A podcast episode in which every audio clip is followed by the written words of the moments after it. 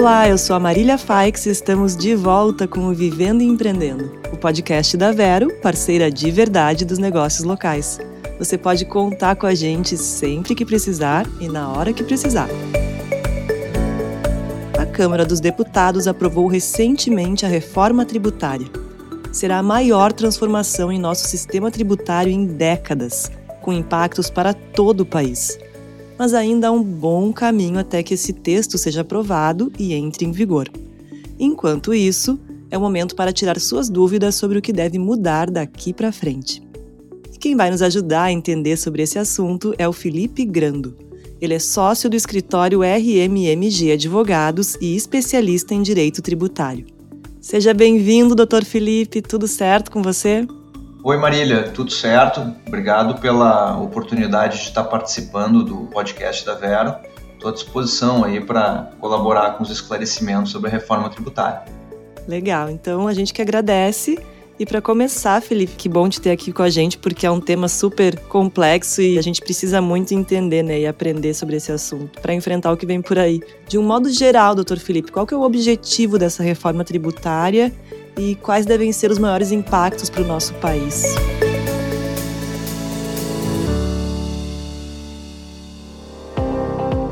Marília, a gente teve então na semana passada né, a aprovação da PEC, da Proposta de Emenda Constitucional 45, na Câmara de Deputados. E essa proposta de emenda constitucional agora ela vai ser tramitada no Senado para uma aprovação. O objetivo dessa reforma tributária, digamos assim, o grande foco dela, é buscar uma simplificação do sistema tributário brasileiro. Como meio, como forma de alcançar isso, cinco tributos na proposta eles são extintos e no lugar deles surgem dois novos tributos. Então, o PIS, a COFINS, o IPI, que é o Imposto sobre Produtos Industrializados, o ICMS e o ISSQN, são cinco tributos que são extintos no sistema tributário brasileiro e no lugar deles surgem dois novos tributos, o IBS e a CBS, né, que são, na situação, um imposto e uma contribuição. Isso institui ou passa a criar no Brasil um sistema de IVA que é muito comum em vários países, especialmente nos países envolvidos, que é a existência de tributos de valor agregado, né, que são os IVAs aí mundo afora. Aqui no Brasil, então, o objetivo dessa reforma tributária é simplificar a tributação, tendo um menor número de tributos, a gente reduziria de 5 para 2, nesta modalidade de valor agregado. E para quem empreende, o que, que deve mudar com a reforma especificamente? E vai ter um aumento ou vai ter uma queda nesses impostos? Acho que você já comentou que serão menos impostos, mas no bolso da gente, como é que vai ficar isso?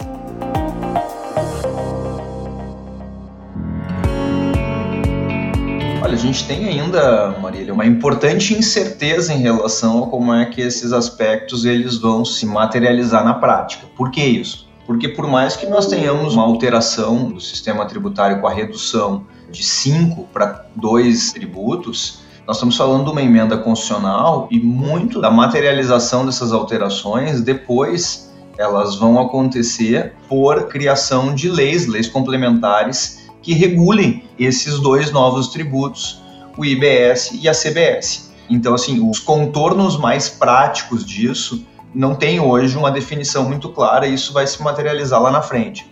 Agora, particularmente, é uma opinião, eu tenho duas convicções. A primeira é que, por mais que nós tenhamos uma redução do número de tributos, isso não vai trazer um reflexo direto numa redução da carga tributária. E a minha segunda convicção é que, por alguns contornos desses dois novos tributos aí que estão surgindo, é possível que nós tenhamos até alguns aumentos. E ainda tem um prazo para essa reforma entrar em vigor, né, doutor Felipe? Como é que isso vai se dar? Quanto tempo tem para que esses efeitos possam começar a ser percebidos pela gente, pelos empreendedores principalmente?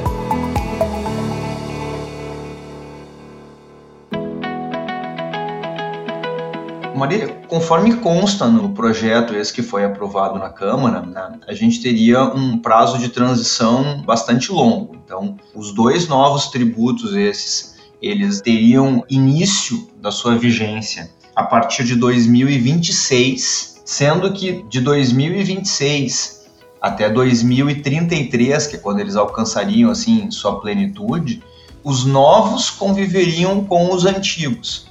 Então, talvez aqui nós tenhamos até um aspecto que se possa pontualizar como algo questionável na relação entre o objetivo da reforma que antes nós falávamos de simplificação do sistema tributário, ao passo que nós vamos ter ao longo dos próximos 10 anos a existência de dois sistemas, o antigo e o novo, num processo de transição em que nós estaremos tendo que entender como é que esses dois sistemas se relacionam, vão se relacionar, continuar entendendo do antigo e passar a entender do novo. Então, uh, existe a possibilidade de, ao longo dessa primeira década aí, nós não alcançando essa simplificação e tendo que conviver com os dois modelos. E chegou a hora da Dica Vero. A venda digital está cada vez mais presente no dia a dia do empreendedor. E para te ajudar a vender mais, a Vero aceita pagamentos com Pix, QR Code, link e número de telefone. Assim, você pode vender com segurança pelo WhatsApp, Instagram e Facebook. Seja Vero e venda quando e onde quiser.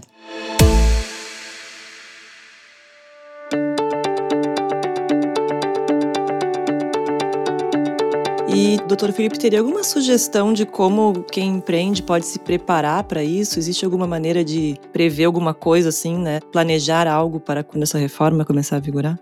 Sim, Marília, é claro, é naturalmente recomendável que o empreendedor, o empresário, ele vá se ambientando, ele vá conhecendo o que, que está sendo aprovado, o que, que virá pela frente. Então, assim, tomar conhecimento disso com profissionais da sua confiança, contadores, advogados, e também acompanhando as notícias que vêm circulando sobre isso, naturalmente é importante. Mas a gente hoje ainda vive um momento de incerteza, porque Claro, por mais que se tenha noticiado uma aprovação de uma PEC, uma proposta de emenda constitucional que faz, sim, uma importante mudança no sistema tributário brasileiro, nós estamos diante de um processo legislativo, um processo de emenda constitucional que depende agora de uma nova rodada de tramitação e aprovação na outra casa do Congresso Nacional, que é o Senado. Então, a forma como o projeto de emenda constitucional sairá do Senado Nacional, pode sofrer importantes modificações em relação ao texto que lá entrou. Então, hoje nós estamos trabalhando em cima daquilo que foi aprovado na Câmara de Deputados, mas é importante ver o desdobramento disso no Senado.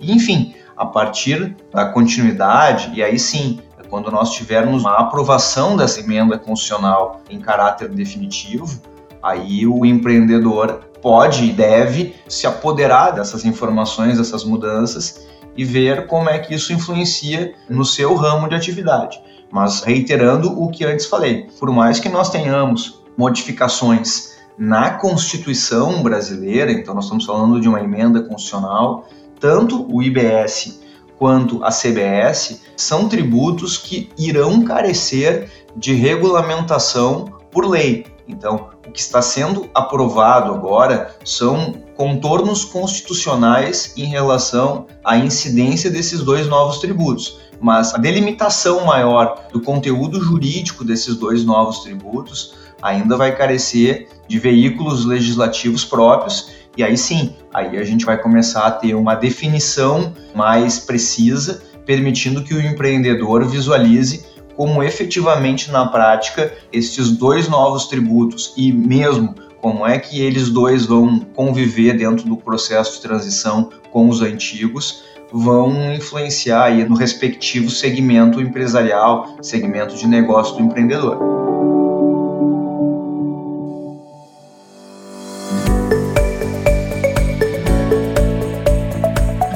Doutor Felipe, muito obrigada pelos esclarecimentos. Agora eu peço que você deixe um último recado antes da gente encerrar, por favor. Marília, agradeço novamente aí pela oportunidade, por estar participando aqui do podcast da Vero e, enfim, entendo que nós estamos vivendo efetivamente um momento importante, né, um momento de ajuste no sistema tributário brasileiro. É um momento de incerteza, porque, como eu venho dizendo aqui ao longo da nossa fala, a gente está diante de um processo e agora da forma como saiu da Câmara de Deputados e que entrou no Senado, não necessariamente vai sair lá do Senado com o mesmo conteúdo. É bem possível, inclusive, que novas modificações em relação às quais aquelas que a gente já conhece hoje venham a acontecer. O mundo jurídico tributário, digamos assim, vê esse projeto com algumas preocupações. Existe, como também antes relatei, alguma perspectiva de aumento de carga tributária, sem contar algumas incertezas que hoje pairam sobre efetivamente como na prática esses tributos, esses dois novos tributos vão incidir. Isso tudo já assim convivendo num país em que tem um sistema tributário muito complexo, né? O sistema tributário brasileiro ele é altamente complexo, não só em termos de quantidade de tributos, legislação que regula esses tributos, três níveis de tributação, ou seja, federal, estadual e municipal, então, esse custo tributário que nós temos, não só em termos de carga, mas em termos de complexidade de operacionalização desse sistema, e que a reforma agora, como objetivo principal, tenta melhorar principalmente no aspecto da simplificação, ainda não se consegue visualizar com tanta eficácia como que isso vai acontecer, e nós estamos falando de prazos longos aí para que essas modificações aconteçam. Então, o recado que eu deixo é que o empreendedor devidamente relacionado com o seu segmento de negócio, eventualmente até ligado a órgãos de classe ou outras formas de representação coletiva, fique atento ao que está acontecendo, porque nós vamos ter agora no Senado Nacional uma nova rodada de negociação, uma nova rodada de definição. Então é importante que se tente extrair de dentro dessa etapa do processo legislativo de emenda constitucional o melhor resultado, porque depois aí é uma questão de regulamentação daquilo que já está posto. Então, meu recado é esse, que a gente continue atento à tramitação dessa proposta de emenda constitucional e que se continue buscando o melhor resultado que se possa ter para a sociedade brasileira. Muito obrigada, doutor Felipe. E hoje o Vivendo e Empreendendo fica por aqui. O podcast que te deixa por dentro de tudo que rola no mundo dos empreendedores é um oferecimento da Vero, parceira de verdade dos negócios locais. Se você quer mais informações sobre empreendedorismo, siga a Vero nas redes sociais no arroba Seja Vero. Eu sou a Marília Faix e te aguardo no próximo programa. Até lá!